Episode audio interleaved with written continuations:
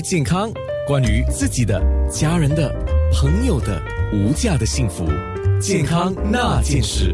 今天是星期三，健康那件事。今天健康那件事有郭美玲中医师，特别我们说到了新冠肺炎啊，对对对对，这个我们必须要从各个不同的角度来了解，尤其是市场上啊，一堆的传言啊，有一些借助专家的名字。呃，那个可能你要辩证一下哦，那个是不是真的是专家讲的哦？可能只是扣他的名字，只要你在那个社群媒体上制一张图，用他的照片，就好像有一些艺人的肖像被用一样的道理啊。然后就告诉你要这么做，要那么做，是这样子吗？所以，我们今天有一些问题是从中医的角度来看这个。新冠肺炎的事情，我要请郭美玲中医师来帮我们厘清一下啊。不过这个时候先说的是，疫情打从去年底十二月底开始哈，那一直到现在，你个人有什么观察呢？其实呃，可能刚开始有消息来，作为我我自己啦，或者我也说，我们大家真的没有什么在意啦，一直到过年。的时候啊，开始真的新加坡政府也开始提出一些一些政策啊，我们也有一些进一些发现了一些病例的时候，哦，我们就开始关注了。因为作为我来讲呢，我们就会比较关注我们的诊所啊，包括因为我也负责一个本地一个慈善机构的一个诊所的一个义务的义务义务主任啊，所以我们对于这方面就会比较注意到，呃，要怎么隔离啊，要怎么做一个防备的措施。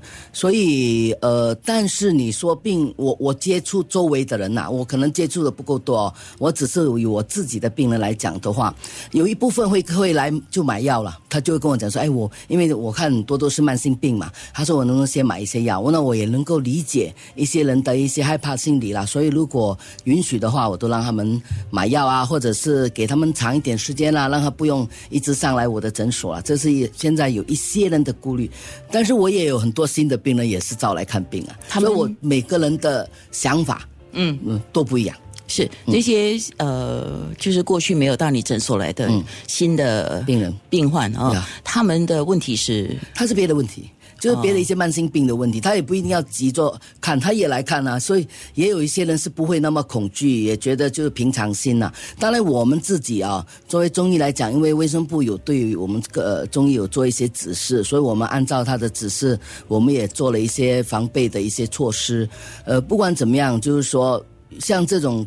刚才你提到说中医对于这个新冠肺炎的一个看法哦，其实中医一直以来哦，从我们学习中医一直认为我们生病有一种病，我们叫做戾气所造成的一个，我们叫做一些戾病啊，就戾气，你听病字边一个厉害的厉，你明听这名字就就明白。所以我们其实中医从古代啊，中国来讲，一直以来都有这种所谓流行病的一个发生，所以在中医这方面的，我们从开始学习的时候就已经明白有一种。这样的一种具有传染性的，而且比较呃强烈的的的那种感染力，而且它有个特点，就是通常的症状都很相似的，嗯，我们都叫做戾气。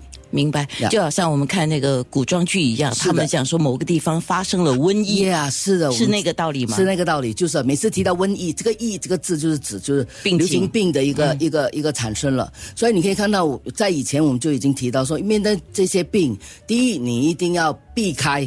就尽量不要去接触，也就是说，现在鼓励大家没有事不要不要出门啦，就不要去很多人的地方，说避开可能的感染源。第二个，把自己身体处于最好的状态。所谓的最好的状态啊，我我这边也要提醒大家不要。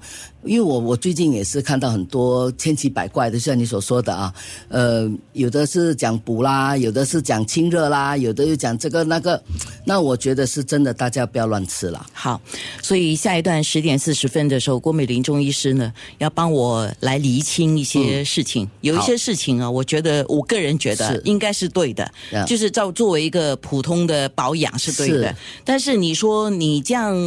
吃了喝了做了，你就不会得病吗？千万别有这样的一个是。掉以轻心，对，反而是掉以轻心。是。好，健康那件事。九六三。